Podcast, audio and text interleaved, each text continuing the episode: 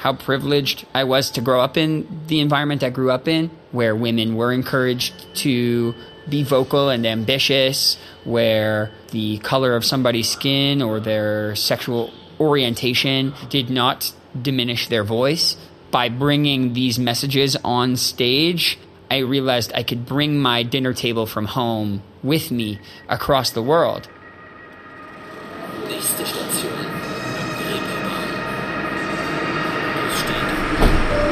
Willkommen zu Nachts um halb eins, dem Musikpodcast direkt aus St. Paul. Hier spricht Nora Gantenbrink mit KünstlerInnen über Musik, Geschichten und Popkultur. Herzlich willkommen in den German Wahnsinn Studios aus dem Herzen St. Paulis. Präsentiert von Free Now. Das ist Grandson, der in New Jersey geborene kanadisch-US-amerikanische Musiker, der eigentlich Lehrer werden wollte, nutzt heute die Bühne als Klassenzimmer. Sein Song Bloodwater wurde weltweit mit Platin, Gold und Silber ausgezeichnet. Zwei Tage nach der Entscheidung des amerikanischen Supreme Court spricht er bei Nachts um halb eins über das Amerika der Kontraste und performt einen bisher unveröffentlichten Song. Hier comes Grandson. What's going on? My name is Grandson. I'm here with my friend Ramon. In light of some recent news in America in regards to women's reproductive rights and the right to choose what they do with their own bodies, we have an unreleased song we'd like to sing for you. This is called Days Like These.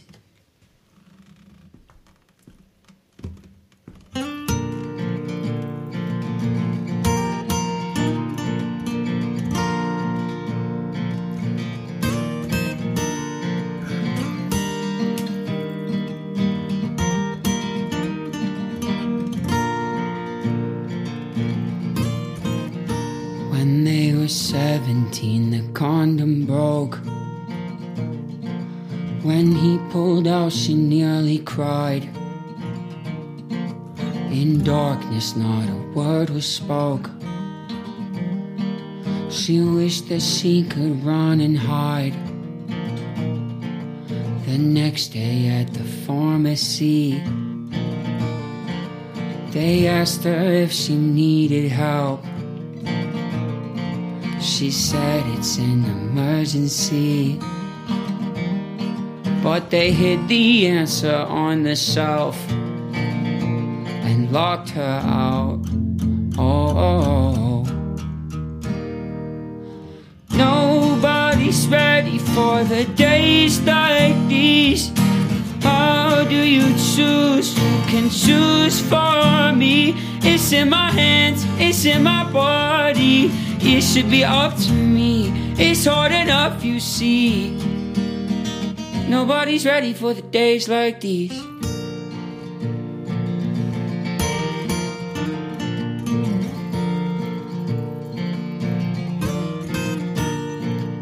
Sixteen and without a plan. At work, she trusts he'll do what's right. But that trust was ripped right from her hands. Oh, she tried to fight back with all her might. She didn't know who she could tell. Her body filled up with his shame. And life becomes a living hell. When liberty's a losing game. We're to mm. blame. Oh. Nobody's ready for the days like these. How do you choose? Who can choose for me? It's in my hands, it's in my body. It should be up to me. It's hard enough, you see. Nobody's ready for the days like these.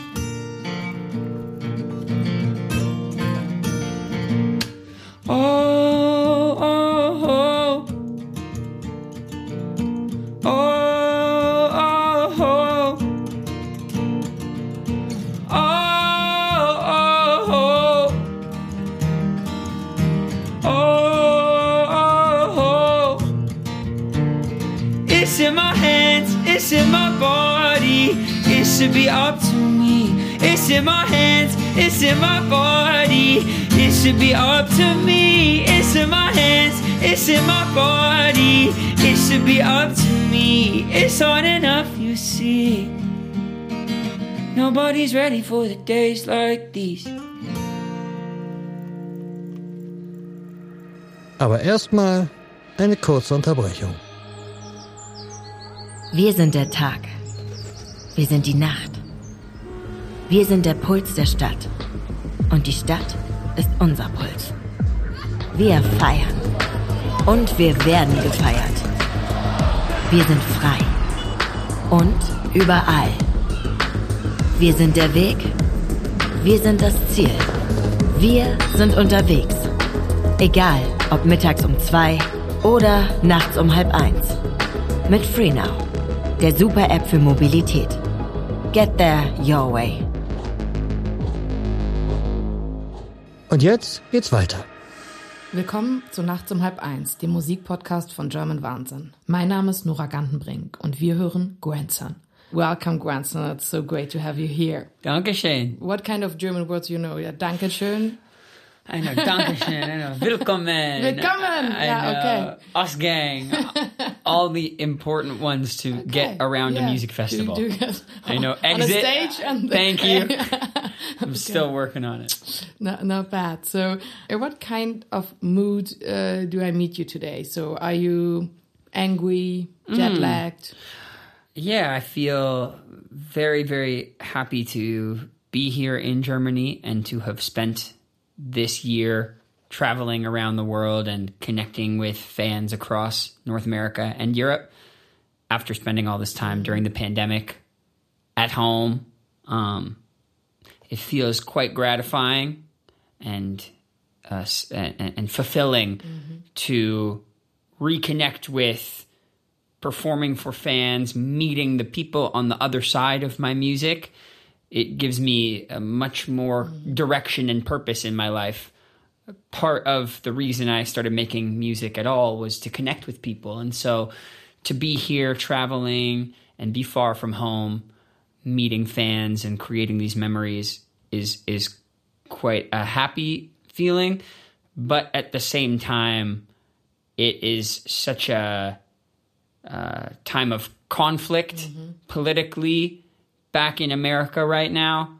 And so I feel unstable because I've spent the last six months without a physical home. And now I feel a disconnect um, emotionally with the home that I return to that feels less and less aligned with my values. But you have this like joke, but you have both passports, do you? Like Canadian and uh, an American. So are you happy right now that you're? yes, of course. Yeah. I feel so lucky to, to be a dual citizen of both Canada and America. And I have both of those identities, those national identities, a big part of who I am.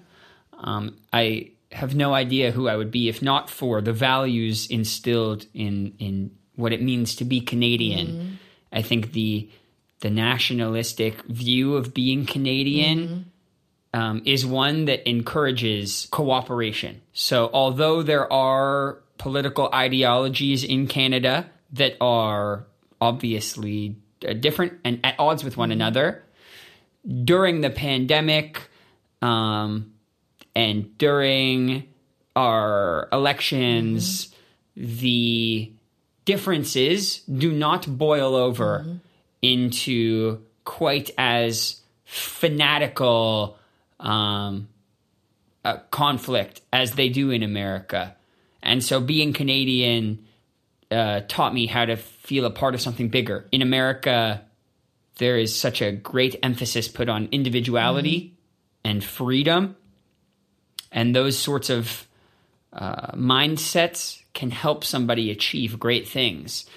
People come to America and move to Los Angeles, mm-hmm. California to dream big, to make the most of themselves and pursue the American dream. But that same individuality is coming at the cost of our ability to cooperate. And I don't know if we have a clear sense of what it means to be American because there are so many different sides of America that have less and less that unites them. And I think that that's the importance of of live music right mm-hmm. now. The importance of a performer, the importance of sporting events. There are so few places that we can come together and feel a part of the mm-hmm. collective in America. And so with the recent ruling by the Supreme Court and with these recent um, shootings mm-hmm. in in elementary schools of children and how little has been done to prevent these things from happening or to bring people back together, it has been a really hard time to be um, a progressive humanist in America. And how is it possible for you to concentrate on your performances in such political times? Um, how much does social media distract you? I try and put the phone down for about a half hour, an hour Yeah. before the show because I can find myself so enraged or confused mm-hmm, going on mm-hmm. stage. When I was starting to perform, I would allow my uncertainties and my mm-hmm. doubts to come with me on stage. Sometimes I would feel unsteady. I would feel like I don't know how to make a real difference. And so all of this political showmanship and expression of solidarity on mm-hmm. stage felt very hollow because I didn't feel like I was really making a difference. Mm-hmm. But as I'm getting older and as I'm understanding more the role that I play in people's lives, people come to see grandson to be reminded of a certain confidence in mm-hmm. the future a certain um a certain like they want to see a version of of themselves that they mm-hmm. might not be able to. So i try and turn off my my analytical worried mm-hmm. mind and step on stage a more confident um, angry mm-hmm. um, but ultimately empowering caricature of of myself so that other people have permission to believe in something so that other people may actually come to mm-hmm. come to the show to to to feel more inspired or mm-hmm. to feel more motivated in their lives. I believe that that's my role. It's a responsibility i take seriously. I, I really would like to know who or what made you so political. So, if you don't mind, I, I want to go a little bit back in, in the days. So, you were born in New Jersey, and with three years, you came to to Toronto, to, Toronto, to. Canada. So, is one part of your parents American and one Canadian, or mm-hmm. Yeah, both of my parents grew up in America. Mm-hmm. My mother split her time between Canada mm-hmm. and America. My father grew up and, and lived in America his, his young life before my parents took their children and immigrated to Canada, where my mother's family was. Um, they envisioned raising a family in a more progressive um, community than small town New Jersey was at the time. And so I grew up with democratic, progressive mm-hmm. values instilled in me. My family would often listen to NPR mm-hmm. and listen to um, r- and, and read voraciously. We had mm-hmm. books around. There were just bookshelves and bookshelves when I grew up. So an appreciation for learning. Um, my mother w- took on a very hands-on approach to educating her children, and and are there artists too, or my my siblings are both in spaces of activism and progressivism. Yeah, I found that your sister is working for ch- change.org. Is that correct? For example, yeah. Mm-hmm. yeah, one of my one of my sisters works in the internal structures of a company called change.org which is um, an aggregate for online petitions and for people having their voices heard. Um, my other sister works in the space of technological ethics and policy helping navigate the uh, unintended or unforeseen consequences of artificial intelligence or or of new technologies that are being introduced um, in places like Google and, and Meta.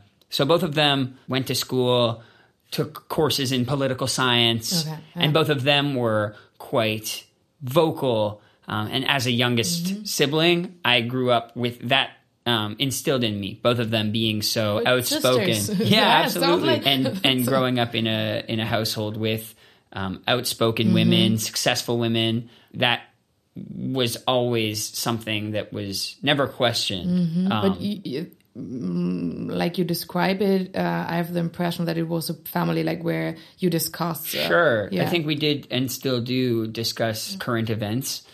I also think that over the course of the last five mm. years and America's downward spiral, it seems, we have also had to learn how to leave some of that mm-hmm. conversation out of mm-hmm. our um, precious time together. As as we all travel a lot for work and don't spend much time together it's hard to avoid letting politics dominate the conversation. And so we're learning as a family how to reconnect. Um, but they're both um, uh, one of my sisters is pregnant with her 1st child. My other sister has a child now. So having um, young families around is an exciting way to take our minds off of current events. But but growing up it was clear to me that i needed to find my purpose. Mm-hmm. I always loved making music but mm-hmm. it didn't click for me at first why to make music other than i loved doing it and it was a fun party trick mm-hmm. to be able to be good at singing and, and and writing. Those were always things that i was interested in but it took me a while to understand my purpose and so much of that came from actually traveling. A lot of my early songs were apolitical s- more songs about relationships and and getting into trouble as a you know li- t- teenager. But once i started traveling and t- taking the, my music to places like Florida um, and, and across the middle of America and Canada, um, I learned a lot about how fortunate I truly mm-hmm. was, how privileged mm-hmm. I was to grow up in the environment I grew up in, where women were encouraged mm-hmm. to be vocal and ambitious, where the color of somebody's skin or their sexual orientation uh, did not diminish their voice. That was something I realized I had been taking for granted.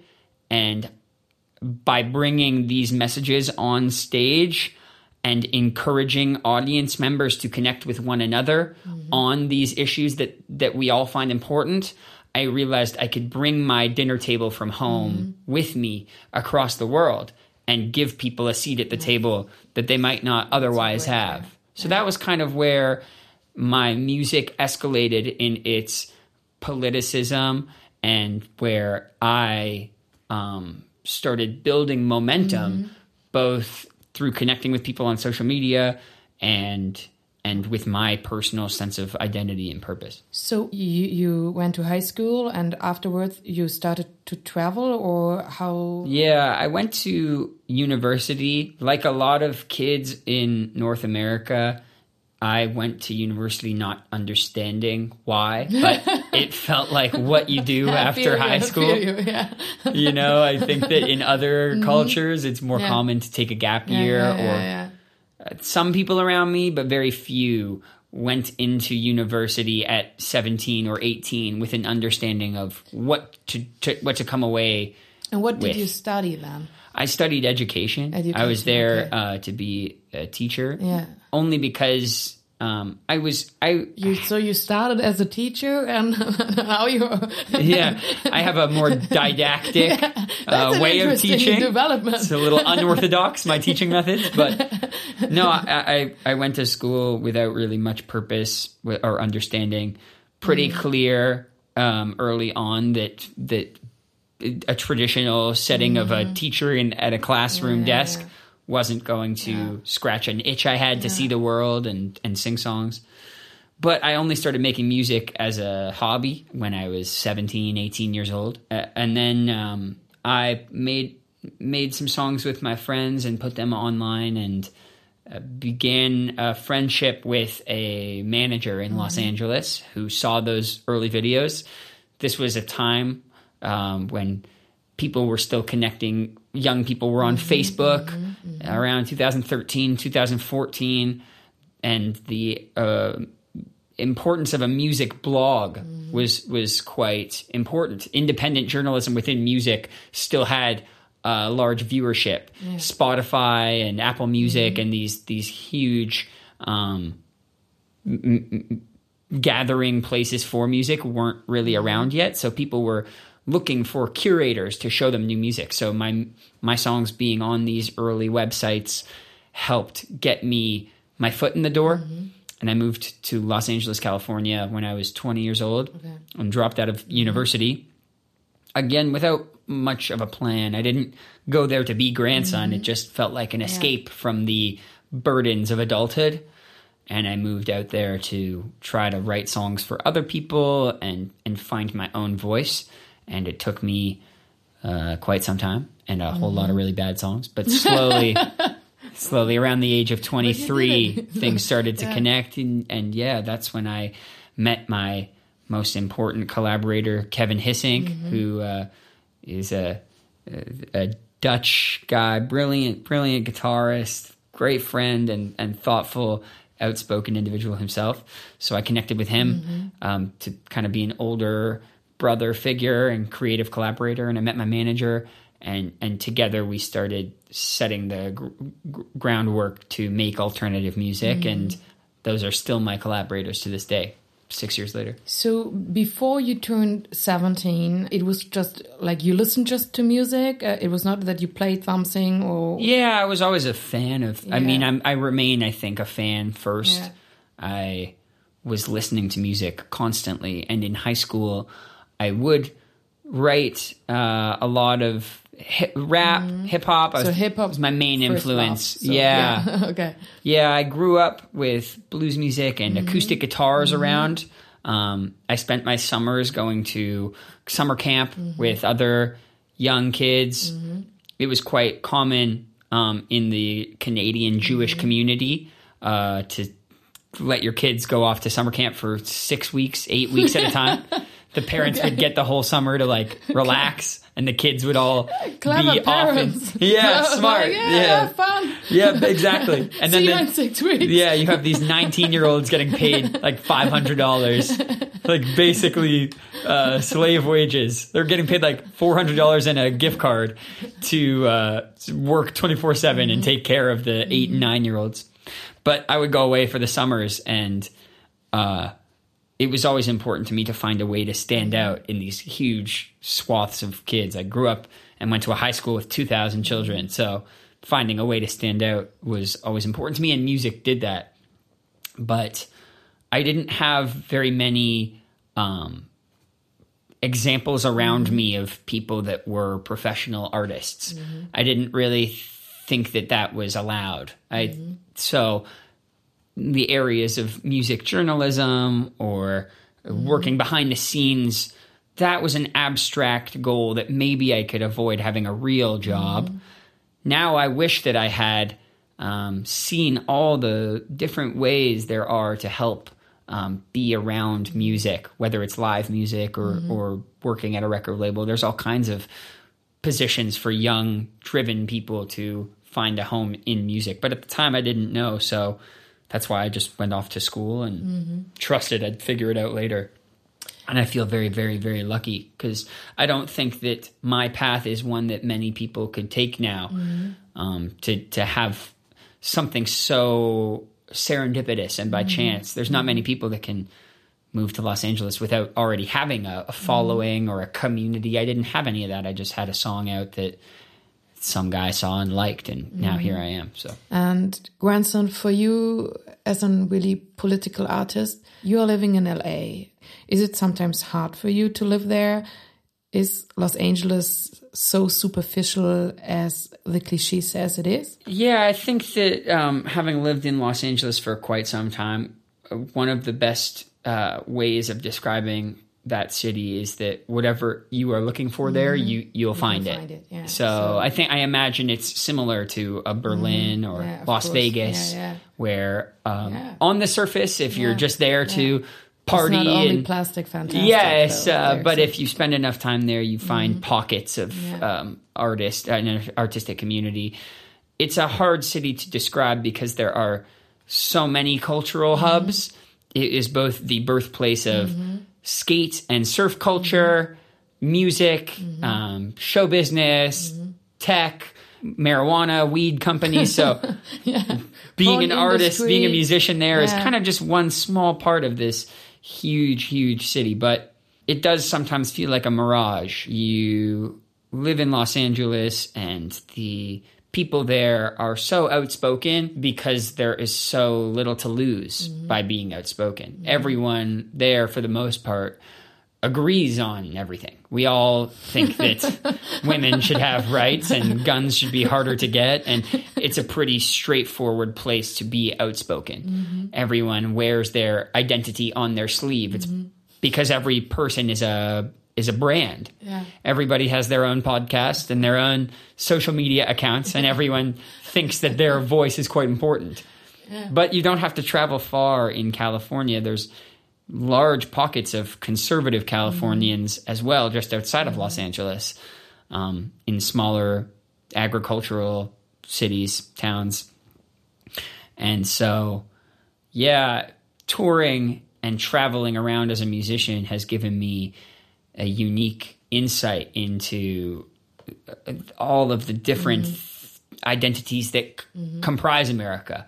And as an empathetic person, it's makes it much more real when I see um, conservative states leaning into fundamental Christ- Christian values.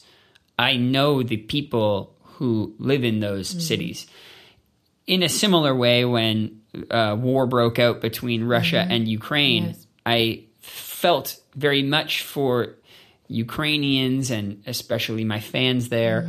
But I also felt a great deal of sympathy for the young people who live in places like Moscow and St. Petersburg course, yeah. because my experiences traveling there, I met lots of progressive young people who do believe in equality, um, who believe in same sex love, who are not represented by the oligarchical power structures that our parents' generations um, Yeah, it's- used to retain yeah, power So right. Yeah, yeah. when I would come to America, you know, uh, Europe, I during the Trump administration, I would feel embarrassed and misrepresented as well. Just uh, the other day, we played a concert in Milan, and a, a Russian fan came up to me crying, just apologizing. She had nothing to do with the occupation of Ukraine, and no, yeah, but totally it's so hard to find the nuance Yeah, yeah. to criticize a country but understand that the people in Mm-hmm. it often feel trapped and and misrepresented so that's how i feel in america right now Mm-hmm. that's part of why it is so heavy when um, when politics there are so inflammatory. The lack of consequences for lying for hyperbole um, all that does is demonstrate to young politicians that you have more to gain by constantly lying and by inciting hostility than you have to lose. The absolute absence of consequence for things like the January 6th insurrection, what that sends a message for the younger generation of conservatives is embrace homophobia, embrace bigotry, say the things out loud that so many people um, think as they're being radicalized in anonymity online. And so we're in a really difficult place where I see that happening, and I know the young people in those cities who are desperate to get out but don't have a way out. But um, in Germany, you always have the discussion about uh, like uh, older artists say, ah, the younger artists are not uh, political enough. The pop songs are not political enough or whatever.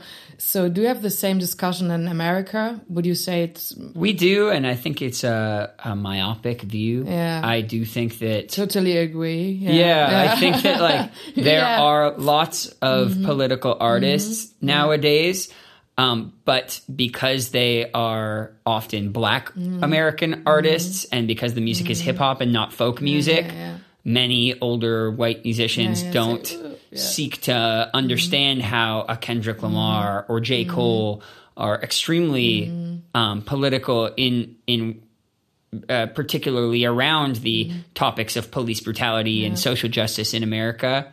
I also think that um, there's just such an oversaturated amount of music now. There are more political artists now than ever before. I, I wish that I, I could live in the days of Neil mm-hmm. Young and Joni Mitchell, where a seven minute mm-hmm. folk song about a race riot mm-hmm. would be a number one hit and you'd make millions of dollars. I think a lot of artists today are caught in a catch 22 where they think if only I can play the game, so to speak, and remain agreeable long enough to build more influence and capital, then I can leverage that celebrity status to make more meaningful political change. But uh, that is a carrot that will forever dangle and and evade us. I know my music um, gets played in democratic cities often more than conservative cities on the radio because of my outspoken views. Because um, bringing me on the radio show might um, anger or upset uh, conservative audiences. So it has been, in some ways, a deterrent from me being a bigger political artist. But did it ever happen to you that someone, like from your label or whatever, told you, yeah, maybe this is a little bit uh, too political or. Uh, I think it would be convenient to throw them under the bus, but never, never once. I'm very, very lucky. My everyone there has given me um, free reign to say what I want and express how I feel. Um, but I guess the challenge is how do I build momentum as an artist without contributing to this inflammatory discourse? The internet rewards sensationalism and people need to be compelled to click on something. So if I chose to show up at mm-hmm. conservative rallies mm-hmm. and antagonize people, get in a fist fight, that would probably do lots more for my music career because people would watch those mm-hmm. videos. So trying to have a nuanced um, position where I seek to empathize with young people who have been radicalized or or people who live in a, in a a world so different from mine. Um, it doesn't lend itself much to uh, being a big popular artist in the ways that sex and drugs and rock and roll do. But I do think as we continue to um, see the consequences of this sort of uh, political arena, I do hope that more artists speak up, especially those um, in conservative states uh, who do believe in equality. Um, I do hope that those artists understand that civic engagement is the only way to. Um, I don't think many politicians have very strong convictions. People that are good at politics are good at giving people what they want t- that vote. If you don't vote, then there is no incentive to represent mm-hmm. you in uh, a politician's career. And so, only through widespread spread civic engagement, especially amongst mm-hmm. young people, will you see politicians pandering to mm-hmm. more progressive attitudes. In the past, some politicians retweeted your stuff or supported your music.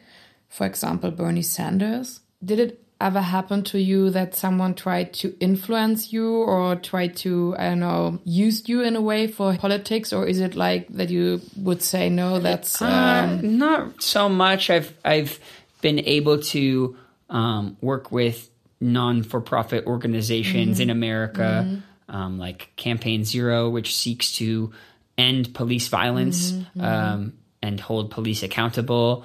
Um, uh, the March for Our Lives organization, which seeks to reduce gun violence in America. Uh, the Sunrise Movement, which is a young radical group aiming to push politicians to end the, the burning of fossil fuels.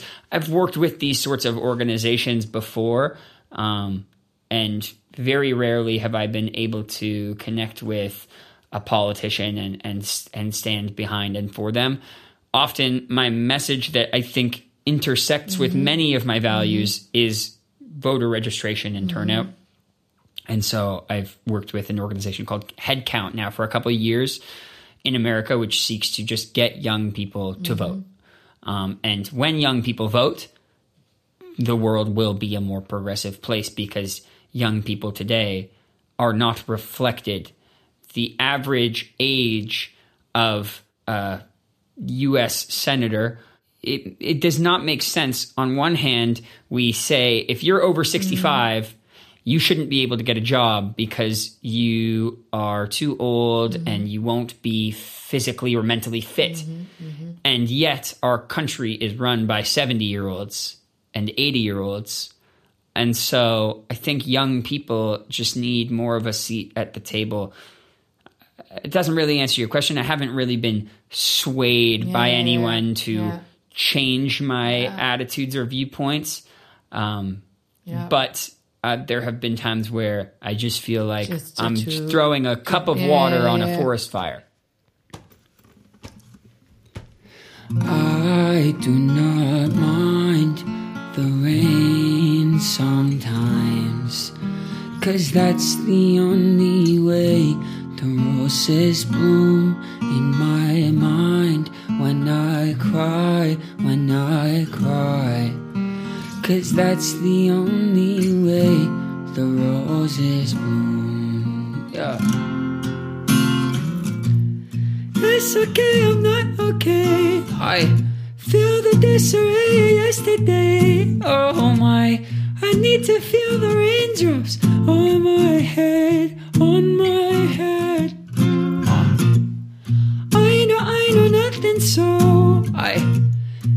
Embrace what I cannot control. Oh, oh my, trouble walks beside me till my end, till my end. Oh. I do not mind the rain sometimes.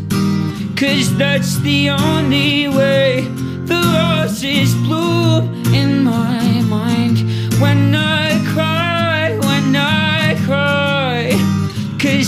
the only way that the roses bloom. Now. It's better to have loved and lost, but the feeling it comes at a cost. Oh my, my poor heart is my only friend, only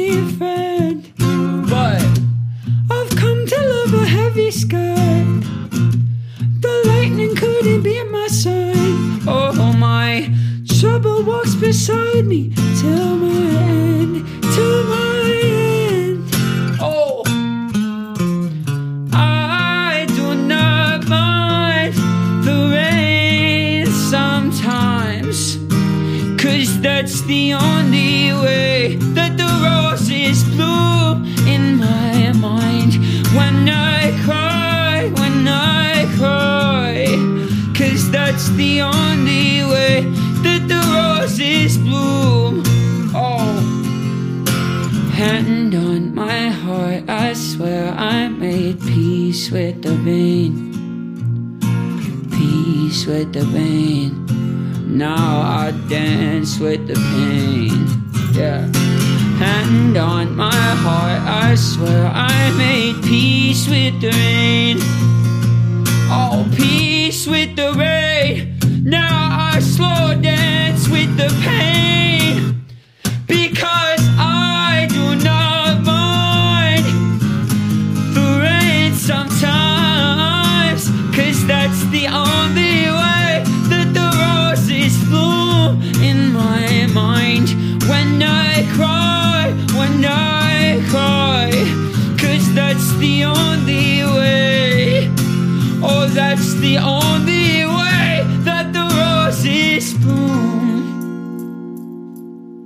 Grandson, you you believe in a better world, and to be honest, I am deeply impressed by by your optimism.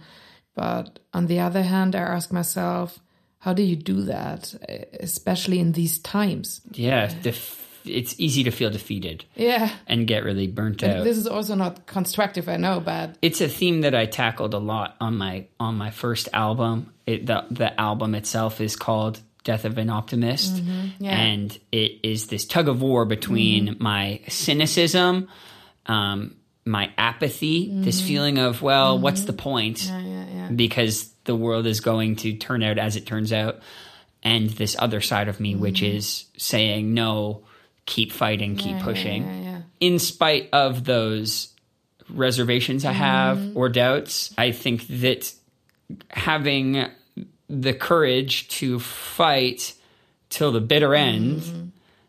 is where bravery lies, mm-hmm. not in the absence of those doubts.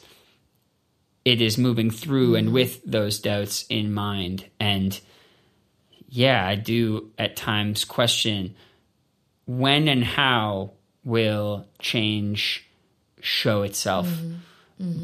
But I also understand the worse things get mm-hmm. for the average young person, the more that they can find hope in my music. Mm-hmm. Yeah. And so I feel my responsibility is to mm-hmm. show them what the absence of that doubt sounds like or looks like.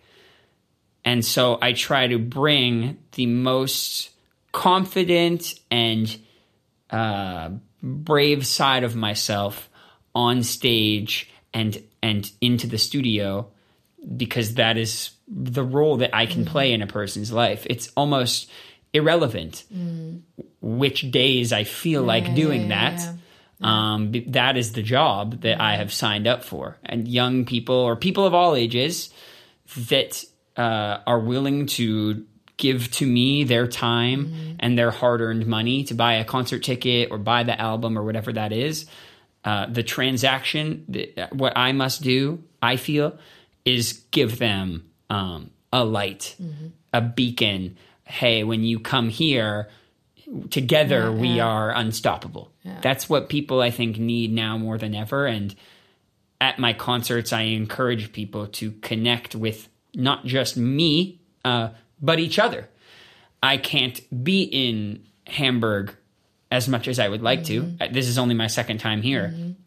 But if you come to the Grandson show, hopefully you can meet a handful of other people that think the ways that you do, and you can feel a little less alone in your um, frustration. yeah. That's the thing that is the most meaningful to me when I find out that fans of my music have made friends or built relationships around um, these ideologies that I am outspoken on. Probably you can feel the impact and that it's not like uh, that it helps people. So Mm-hmm. um, I used to have a problem with getting high all day, and uh, I did not have constructive outlets for mm-hmm. my apathy. Mm-hmm. Like I said before, I was in school without much purpose or direction, mm-hmm. making music without much direction, and that is a very dangerous place for me personally to be. And I think a lot of people um, with the rise of drug use and opioid use, a lot of people seek to fill this um, this this hole of purpose, this feeling of like what is the point? And so for me, connecting with people helps give me a point. give you And- energy. So, yeah, yeah. I don't really know what else to do it for because I don't uh, get off necessarily on the egoic nature of I would love to have bigger songs and play bigger arenas, but I also know that that is fleeting too. Mm-hmm. And I've been lucky enough to talk to some of the biggest artists in the mm-hmm. world, and they speak to how unfulfilling it is to be solely driven by ambition. Mm-hmm.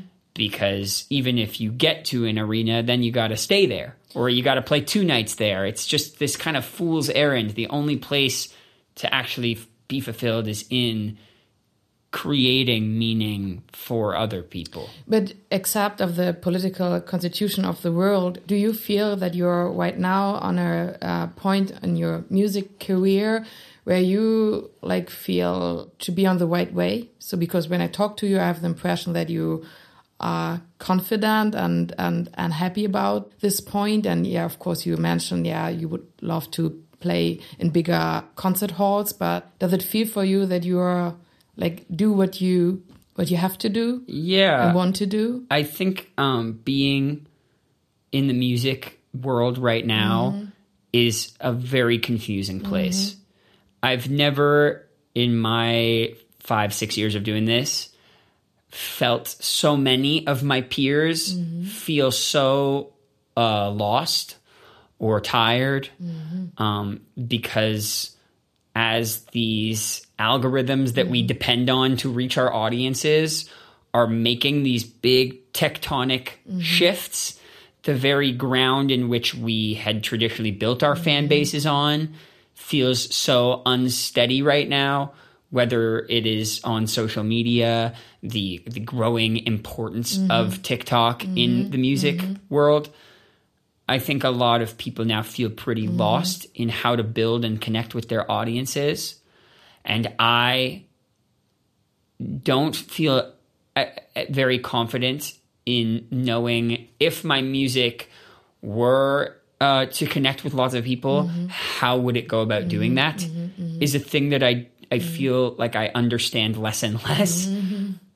And so as a result, I am trying to focus on the community I do have and have built, um, and really continue to make those roots deeper with the people that do find my mm-hmm. music, as opposed to obsessing over how to stay mm-hmm. with my finger on the mm-hmm. pulse. yeah yeah yeah so, Um, and so maybe that too is a reflection of my, like, in the same way I try not to allow myself to indulge in cynicism or apathy politically, I'm also working on not indulging in cynicism uh, find the balance. creatively. yeah yeah yeah yeah Young people today that are making music are mm-hmm. going, well, should I make songs mm-hmm. for mm-hmm. TikTok? yeah should I make songs that are very sensational?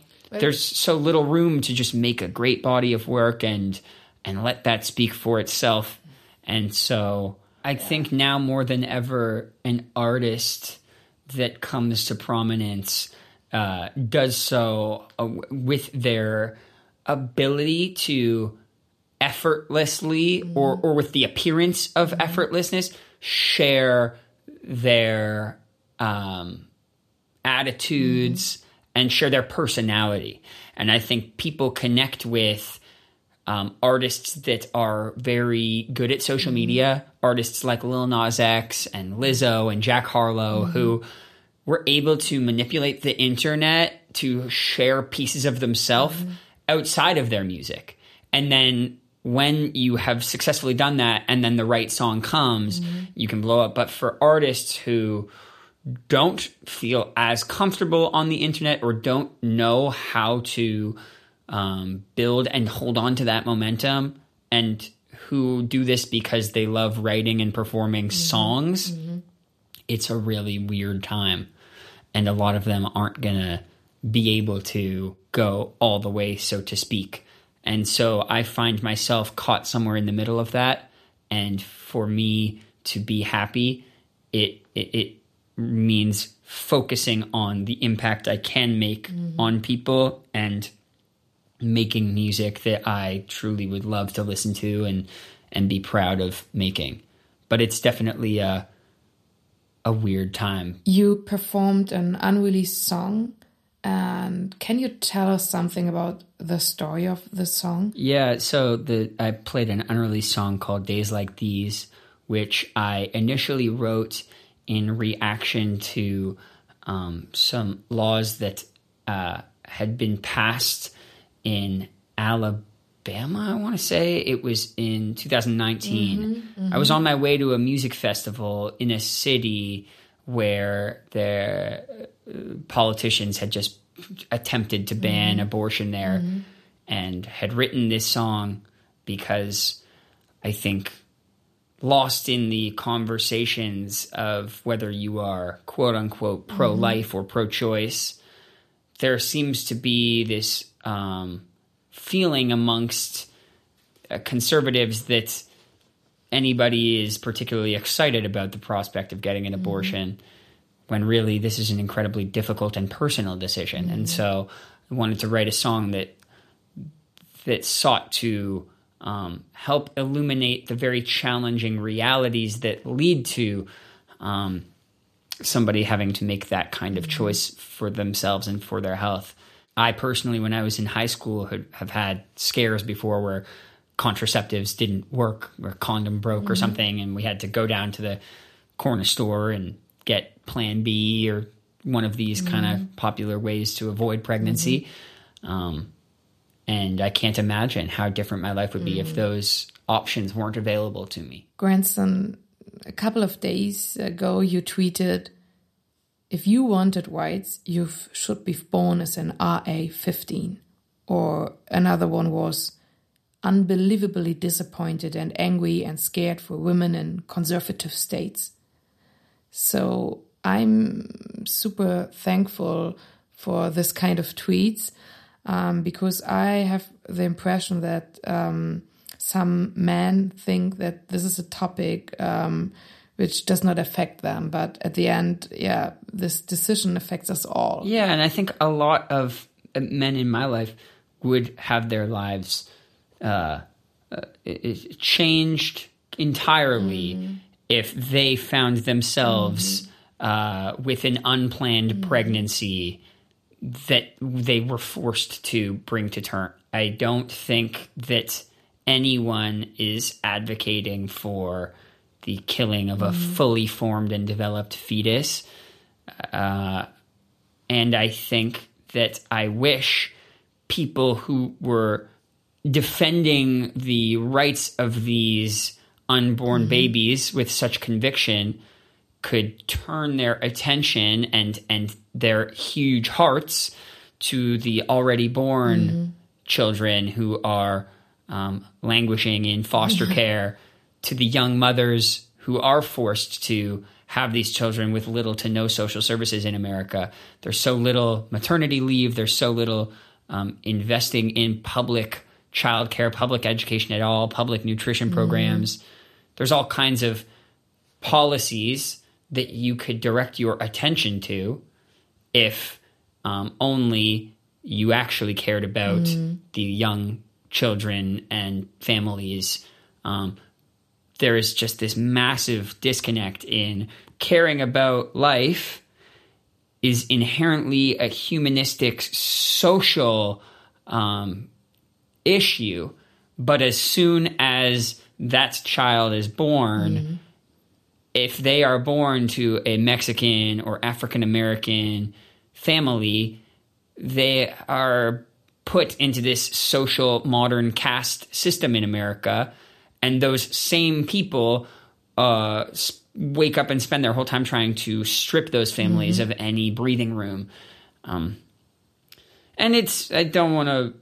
I, I I understand that these are American problems and that the world does not run around America. So I don't mean to take up so much uh, airspace in an interview here in Hamburg talking about policies back home. Oh no, no, no, But- no! But I'd rather talk to you about the U.S. than Hamburg right now. So it's it's much more important. Yeah, the rise of neo-fascism, especially around young men, is is a global issue. I think uh, we need to take it seriously and try Yeah. to give young people a voice uh, and and uh, uh, an an outlet to be heard. Because if not, the radicalization of, of young men on the internet Yeah, yeah, yeah. will continue to um, grow. So let's talk about another global topic. how much is COVID 19 still affecting your life? Yeah, as soon as the vaccination rates were such that the consequences of getting COVID 19 didn't d- d- deter people from coming together, um, we were back on the road. Yeah. And I think that that's a really important distinction to make that we are not out here with coronavirus no longer existing. No. People are still getting COVID at concerts, and I think that people who are immunocompromised or um, scared about getting COVID 19 need to continue to wear masks and Of course. sit at the back of the room Yeah. But the efficacy and the availability of vaccination enabled us to be able to come back together and uh, feel more confident that we can uh, get the benefits of these social gatherings and and mitigate some of the risks involved. And ever since, I think that the whole music world has been flipped on its head, and everyone has been working around the clock to try mm-hmm. to make up for lost time, so to speak. So for me, I've already done two American tours, mm-hmm. a Canadian tour, mm-hmm. uh, this tour across Europe. I'll be going back across America in the fall. So it's kind of been nonstop. And again, I'm quite grateful to do so, but I, I finally have a break coming up to work on my next album and and internalize just what a crazy contrast it was. Because you need time for writing new songs, and is this a time when you are then on your own and you need some silence, and or how do you write your songs? Yeah, we I, I I have a couple collaborators, including mm-hmm. um, my my longtime co-writer mm-hmm. Kevin, and some other familiar faces mm-hmm. that I write my my songs with, and we will be going in and trying to wrap our heads around some of these ideas I already have and finding the cohesion to to make a body of work. It is a process that is a little quieter and done with some space to reflect mm-hmm. and and have meaningful conversations that songs kind of come out from. And I feel so inspired right now having taken the time to get back on tour. It's just couldn't be a greater contrast to go from two years of the sort of monotony of pandemic life um, to living out of a suitcase and being in a different city every day and playing these shows for thousands and thousands of people this year. But I'm I'm really truly truly grateful for the opportunity. And I feel so inspired here in Europe where rock and roll is embraced so wholeheartedly, where my music is embraced. Um, and I felt over the course of the pandemic, I could see myself losing uh, a grasp on what does it mean to connect through our phones. So when I would have a song get 50 million plays on Spotify or my pictures of my face get 10,000 likes on Instagram, I started losing my grasp on the actual human beings that are on the other side of their phones connecting with it. And so to be able to come out here um, with all of this new music and see people singing along and, and having their own connections to it, it has inspired me and motivated me to make more mm-hmm. music because I, I do have more trust that mm-hmm.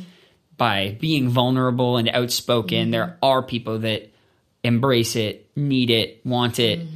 And so I am more please. excited to do it. please keep on going and i'm to be honest i'm super i'm grateful to have you here and thank you and um, at the end uh, of this podcast we uh, have something like a little game so Oh, boy.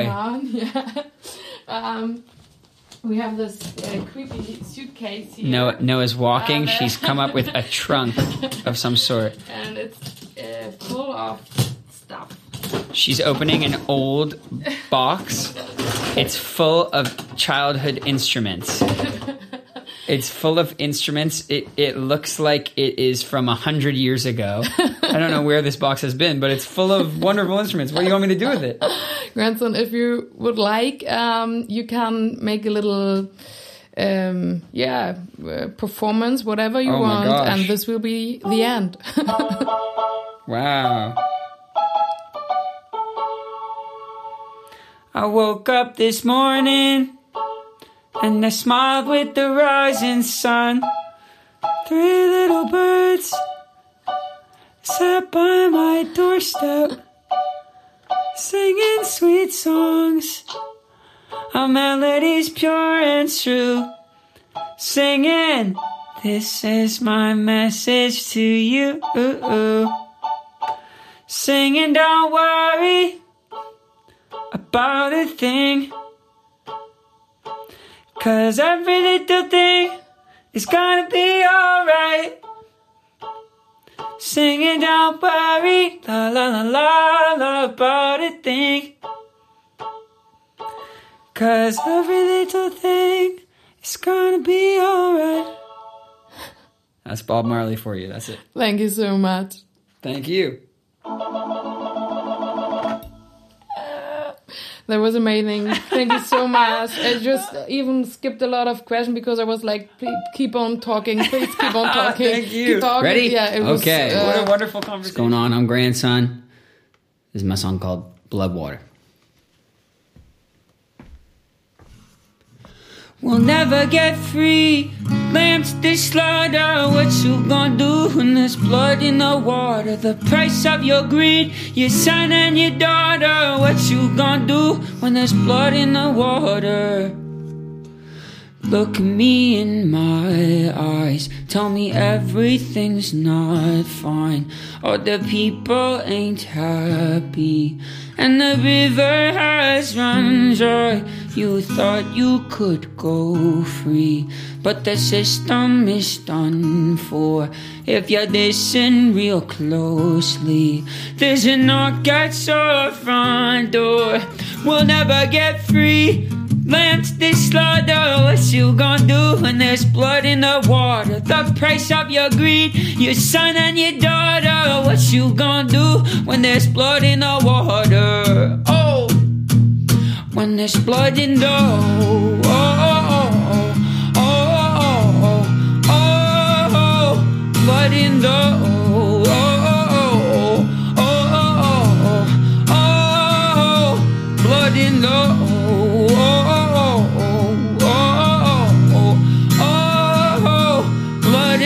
water. What you gonna do? Beg me for mercy. Admit you were toxic. You poisoned me just for another dollar in your pocket. Now I am the violence. I am the sickness. Won't accept your silence. Beg me for forgiveness. We'll never get free. Lamb to the slaughter. What you gonna do when there's blood in the water? The price of your greed, your son and your daughter. What you gonna do when there's blood in the water? When there's blood in the oh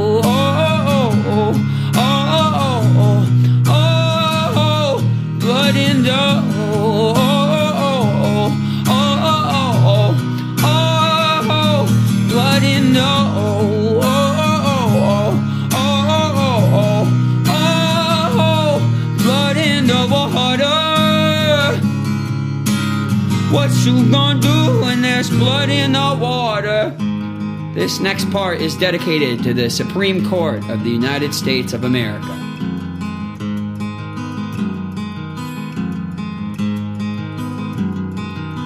It goes, I am the people, I am the storm, I am the riot, I am the swarm. When the last tree's falling, the animal can't hide, money won't solve it. What's your alibi? What's your alibi? What's your alibi? What you gonna do when there's blood in the water?